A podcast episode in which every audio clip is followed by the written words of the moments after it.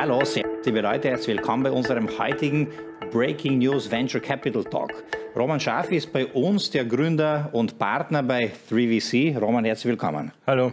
Roman, Breaking News. Das zweite große Fonds, 150 Millionen Euro geraced.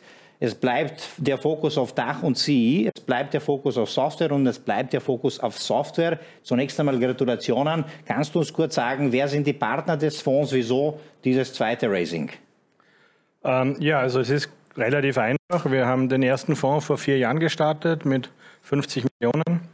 Ähm, wir haben damit zwölf Investments getätigt. Wir haben jetzt kein, kein weiteres Kapital mehr für neue Investments und somit kommt der zweite Fonds am Start, um dort weiterzumachen, wo der erste aufhört.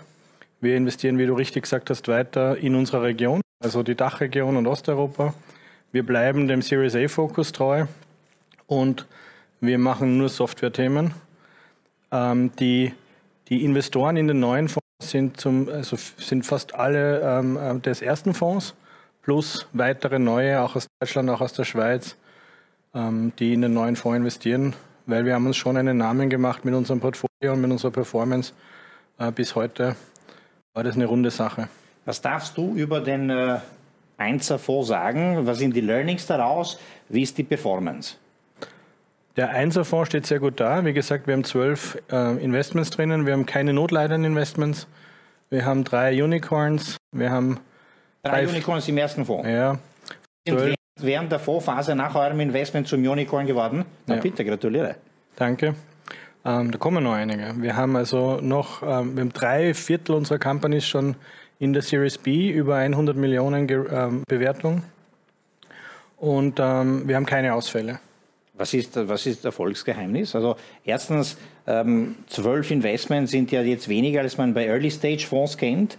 Ähm, wie ist eure Investmentphilosophie? Ja, das ist genau der springende Punkt. Wir fokussieren auf Series A, ähm, weil wir, wenn wir früher phasig wären, viel größeres Portfolio haben müssten äh, und uns nicht so einbringen könnten. Wir sind bei allen unseren Portfolio-Companies sehr aktiv. Wenn man unsere Gründer fragt, ähm, würden die sicher bestätigen, wir sind der aktivste VC oder einer der beiden aktivsten VCs und es ist uns wichtig, dass wir Zeit haben für die Gründer. Unser ganzes Team besteht aus Ex-Gründern und Ex-Startup-Leuten. Wir haben keine Ex-Banker oder so im Team, sondern nur Leute, die Startup gebaut haben, gelebt haben. Und wir, wir wissen, dass wir den Gründern sehr stark unterstützen, unter die Arme greifen können. Ähm, viele Probleme, die Gründer haben, hat einer von uns schon gehabt. Ich habe, glaube ich, alle gehabt, weil ich fünfmal gegründet habe vor 3VC. Und ähm, das macht einen Unterschied. Ja. Das erinnert mich ein bisschen ähm, an das Buch The Hard Things About Hard Things. Ja, mein Lieblingsbuch. Ja, ist mein Lieblingsbuch. Ja, also so wie du jetzt ja. erzählst, erinnert mich das äh, an den Ben, wie er das im Buch erzählt, wieso Sie dieses Fonds gegründet haben. Ist das ein bisschen sozusagen die Philosophie? Es ist mein Lieblingsbuch, es ist auch unsere Philosophie. Es geht nicht ohne Struggle. Auch die erfolgreichsten Companies in unserem Portfolio oder die erfolgreichsten auf der Welt, egal wie du den Kreis ziehen willst, Niemand ist ohne Struggle zu einem erfolgreichen Unternehmen geworden. Und jeder Gründer hat diese Situationen, dass er schwierige Aufgaben hat, schwierige Situationen meistern muss. Und ähm, da können Leute, die Gründungserfahrung haben, besser helfen. Und wir könnten das nicht tun, wenn wir so viele Portfolio-Companies hätten. Also bei drei, vier im Jahr funktioniert das. Ähm, und und diese, diesen Pace wollen wir auch weiter behalten. Also der neue Fonds wird ähm, auch auf vier, vier Investments im Jahr, drei, vier Investments im Jahr ausgelegt sein. Er ist nur deswegen größer, weil wir gesehen haben, dass uns die B- und C-Runden davon galoppieren. Und ähm, ein großer Teil von, von dem neuen Fondsvolumen ist für Folgerunden reserviert. Folgerunden im bestehenden genau. Einzelportfolio? Nein, in, in Fonds 2, also Series A, steigen wir ein und ja. dann machen wir bei B und C mit. Das geht jetzt im ersten Fonds nicht so. Im ersten Fonds haben wir auch Budget für Folgeinvestments, aber wir haben zu wenig, weil, okay. weil die Bewertungen so weggaloppiert sind. Also wir haben sehr viele High-Performer und keine Ausfälle. Wahnsinn. Ähm, und, und, dieses Learning, weil du nach Learnings gefragt hast, das ist das Learning. Wir müssen einfach mehr für Folgerunden ähm, ähm, reservieren. Wir, wir sind ja High-Conviction-Investoren. Also wenn wir in eine Company investieren, dann, dann sind wir vollkommen davon überzeugt, dass die erfolgreiche B- und C-Runden haben werden. Und da brauchst und, und da braucht man einfach das Budget, weil es dann unangenehm, ähm, wenn man dann entweder nicht mitziehen kann oder fürs Mitziehen irgendwelche Spezialstrukturen aus dem Ärmel zaubern muss. Ähm, ähm, am besten ist, man hat genug Budget im Fonds. Ich komme gleich zu dem Thema, dass die Bewertungen weggaloppieren. Da würde mich natürlich interessieren, wie ist das im aktuellen Marktumfeld. Aber Vielleicht noch ganz kurz zum Struggle zurück, weil du gesagt hast, das ist part of the game. Äh, stimmt, also so kenne ich es auch. Ähm, die Frage ist, der Ben Horowitz sagt in dem Buch allerdings auch, es wird nicht jeder den Struggle überleben. Ähm, wieso eben alle eure Startups den Struggle? Ja, wir haben gut ausgewählt. Und wenn es mal richtig hart kommt, dann, dann helfen wir, um Scheitern zu verhindern. Da gibt es ein, zwei, drei, vier Beispiele im Fonds 1, wo, wo schwierige Zeiten waren und wo wir mit den Gründern Lösungen gefunden haben. Losing is not an option ist, ist, ist eigentlich ein, ein, ein wichtiger Leitsatz. Und man kommt dann immer durch. Ja. Es ist ja auch in dem Buch beschrieben. Wenn man immer weitermacht, hartnäckig dranbleibt, ähm, Fehler korrigiert, Lösungen sucht, am Ende des Tunnels ist immer Licht. Die Frage ist nur, ob man bis zum Ende kommt. Geil. Es gibt keine wenn ich mich richtig erinnere, guten oder schlechten Founder-CEOs. Es gibt nur jene, die es durchgehalten haben. Und die, ja, also ich die bin, bin total davon überzeugt, dass viele einfach dann, ähm, sagt der Ben Horowitz, zu früh Some aufgeben. are not strong enough. Ja. ja. und das ist es. Also Spannend. Schade, dass du heute nicht so viel Zeit hast. Da müssen wir eine Session machen nur zu diesen Themen, weil das wäre, glaube ich, extrem wertvoll für unsere Community und für Scale-Ups, mal sozusagen den Struggle zu beschreiben und wie. Das Wichtige ist einmal, dass jeder versteht, jeder hat das Struggle. Ja. Diese Plain Vanilla Erfolgsstories, die gibt es nicht. Die werden in den Medien teilweise so präsentiert, im Nachhinein hingeschminkt. Aber ich, ich, mir ist kein Fall bekannt, dass, dass jemand erfolgreich geworden wäre ohne Struggle. Super. Jetzt ähm, reden wir ein bisschen über das aktuelle Marktumfeld. Erste Frage. Sowohl für die Fonds als auch für die Startups. Zunächst für die Fonds. Wie war es im aktuellen Marktumfeld Fonds zu raisen? 150 Millionen. Es ist ähm, ähm, einfach so, dass wir mit dem Fonds 1 sehr viel wohlwollende Investoren mitnehmen in den Fonds 2 und wir haben natürlich im Laufe der Zeit unser Netzwerk erweitert. Also wir haben diesmal auch deutsche, auch Schweizer LPs, wir haben auch LPs aus Rumänien, Tschechien ähm, ähm, und aus der Region. Und, und wir, wir haben ein sehr gutes Angebot, glaube ich, an LPs, weil wir nämlich auch bei den LPs auf das Unternehmerische achten. Mhm. Drei Viertel unseres Geldes kommt von Unternehmern. Also entweder Softwareunternehmer oder Oldschool-Unternehmer oder Unternehmerfamilie mit ihren Family Offices. Es sind ähm, nur zu einem sehr geringen Teil Banken oder Institutionals, weil uns das sehr wichtig ist, dass die LPs verstehen, dass sie Teil der Plattform sind. Und es kann nicht jeder jeder LP einen Ansatzpunkt mit, mit, mit, mit, mit einem Portfoliounternehmen finden. Aber jedes Portfoliounternehmen hat Ansatzpunkte mit dem einen oder anderen LP. Und dafür ist es gedacht. Und wenn man so argumentieren kann, dass man die Leute reinnimmt in eine Plattform, wo es Mehrwert gibt. Also wir, wir haben auch mit manchen, die, die, die außerhalb von unserem Fonds Direktinvestments machen, ähm, haben wir so ein System, wo wir Deals weitergeben, die nicht zu uns passen, mhm. aber die zu denen passen würden weil es ein Netzwerk ist. Und wenn ein, wenn ein Gründer nicht zu mir passt, ich den aber gut finde, dann, wenn er zu früh ist, dann fallen mir Seed, äh, Seed-Fonds ein, wo ich ihn connecten kann. Wenn er für strategische Partner spannend ist, dann fallen mir die strategischen Partner ein. Der eine oder andere ist vielleicht ein LP von uns. Und, und so gesehen, ähm, ähm, natürlich ist das Umfeld jetzt schwierig, aber es war im letzten Jahr so, dass Leute Fonds aufgemacht haben, so, so the more the merrier. Und ich finde, dass die Beruhigung jetzt eigentlich ganz gut ist. Beruhigung oder Bereinigung? beruhigt erstmal. Die Bereinigung wird sie dann zeigen, wenn, wenn, wenn andere da vor der Aufgabe stehen, den zweiten, dritten Fonds zu raisen.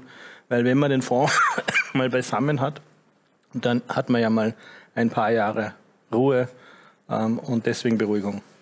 Wie ist das auf der Startup-Seite? Auch dort hatten wir die letzten Jahre enorme Bewertungen erlebt. Ähm, an gewissen Standorten, Berlin oder, oder Silicon Valley und Co., wirklich teilweise schon, ähm, glaube ich, hast du auch den Begriff kurz verwendet, obszön. Ist dort eine Beruhigung, Schrägstrich Bereinigung äh, angebracht?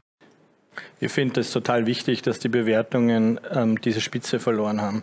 Es war letztes Jahr crazy. Wir haben nie mitgemacht. Also wir haben, wir haben erstens ähm, äh, die Meinung, dass, dass ho zu hohe Bewertungen äh, zu viel Belastung auf die, auf die Wachstumsdynamik machen, weil man dann in die Schuhe erst reinwachsen muss, die man drei Nummern zu groß angezogen hat.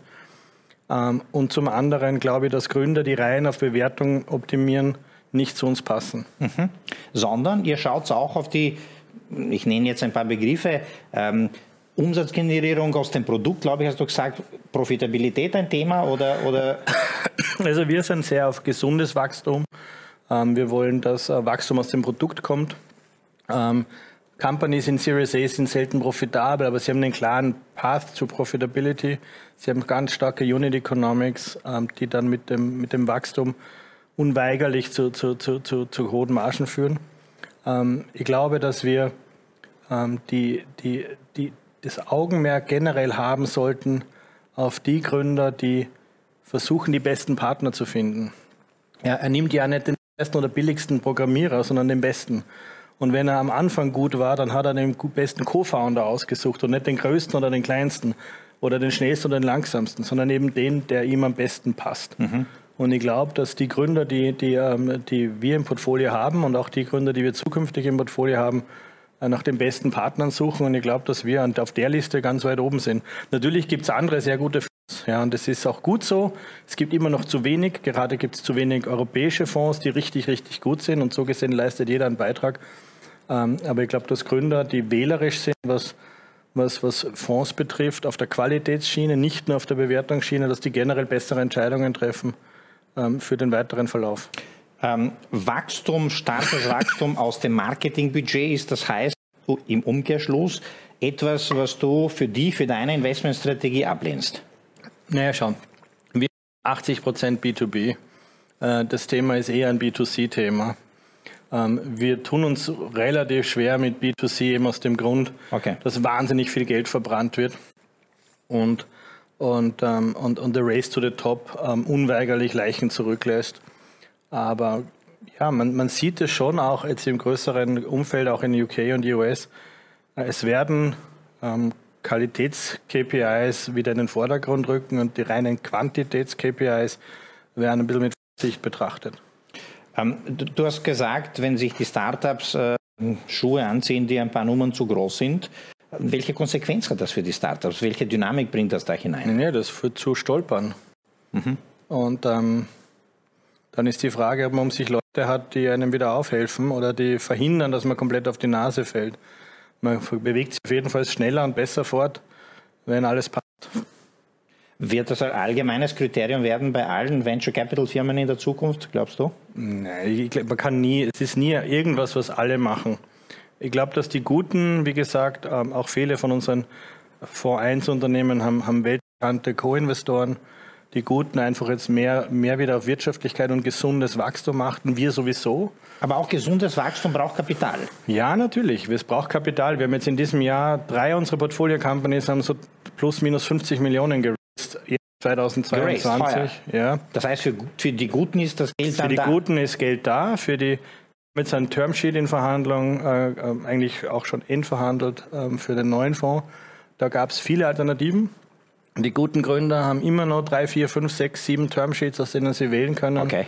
Die Folgerunden in unserem Fonds 1 sind sehr kompetitiv. Alle möglichen Leute rufen an und wollen irgendwie da rein. Ähm, ich glaube, dass sich das nicht ändert. Ich glaube auch, dass die guten Fonds ähm, äh, keine Performance-Defizite haben durch die, durch die größere Lage. Wir, wir haben wahrscheinlich jetzt den Moment, wo Fonds 2 günstiger einkaufen kann Wobei man das unter Anführungszeichen sehen muss, weil, wie gesagt, wir nicht auf die gehen, die Totalbewertung maximieren. Das heißt, da wird sich bei euch wenig ändern. Es ist auf jeden Fall einfacher, weil dieses komplett ungesunde nach Bewertung optimieren fällt jetzt raus. Und es gibt ein paar Gründe, die wir hätten, wenn sie nicht so fokussiert gewesen wären, auf die absolute Zahl der, der Bewertung. Und, und wenn in Zukunft welche auf uns zukommen, die gleich gut sind und ein bisschen weniger auf das Maximieren hinarbeiten als auf das Optimieren hin, dann, dann wird es Matches geben, die es in einem, in, einem, in, einem, in einem total überhitzten Markt vielleicht nicht geben würde. Okay. Ähm, vielleicht abschließend noch einmal auf das sogenannte Krisenjahr, den ich jetzt bei euch eigentlich gar nicht wahrnehme, äh, zurückzublicken. Ähm, es gibt, äh, sage ich, bei den größten Scale-Ups dieser Welt viele Layoffs, die zumindest kommuniziert werden. Es wird nicht ganz ähm, sozusagen, es wird gemunkelt, ob das die Krisensituation die Ausrede für, Layoffs ist oder der Grund dafür. Wie ist das in eurem Portfolio und wird, das, wird da sozusagen sich diese Krise zuspitzen in den nächsten Monaten? Was ist deine Prognose? Also wir haben im Portfolio, ohne Namen zu nennen, nur eine Company, die reduziert hat. Die Company hat aber nicht reduziert, weil sie, äh, weil sie Cash-Positionen optimieren möchte. Die haben Infinite Runway. Die haben eigentlich deswegen ähm, ähm, jetzt äh, ein, ein, paar Prozent Personal abgebaut, weil sie Richtung Nasdaq gehen mhm. und da sich bei bestimmten Benchmarks einordnen wollen und weil die, die, das, die Umgebung momentan es erlaubt, dass man 7, 8 Prozent der Leute abbaut, ohne dass man die Brand beschädigt. Aber es gibt sicher auch welche, die das aus Verzweiflung tun müssen. Also was schon passiert, ausgehend vom Silicon Valley, ist, dass man schaut, welches Portfoliounternehmen hat wie viel Runway. Wer hat, hält zwei, drei Jahre durch mit dem Geld auf der Bank und, und wer hat nur sechs Monate Runway. Weil die, die sechs Monate Runway haben, die sind tatsächlich existenzgefährdet, weil, weil, weil Raisen mit wenig Runway in einer Marktsituation wie heute ist für die Guten schwer, weil kein Investor möchte in eine Company investieren, die so am Limit fährt.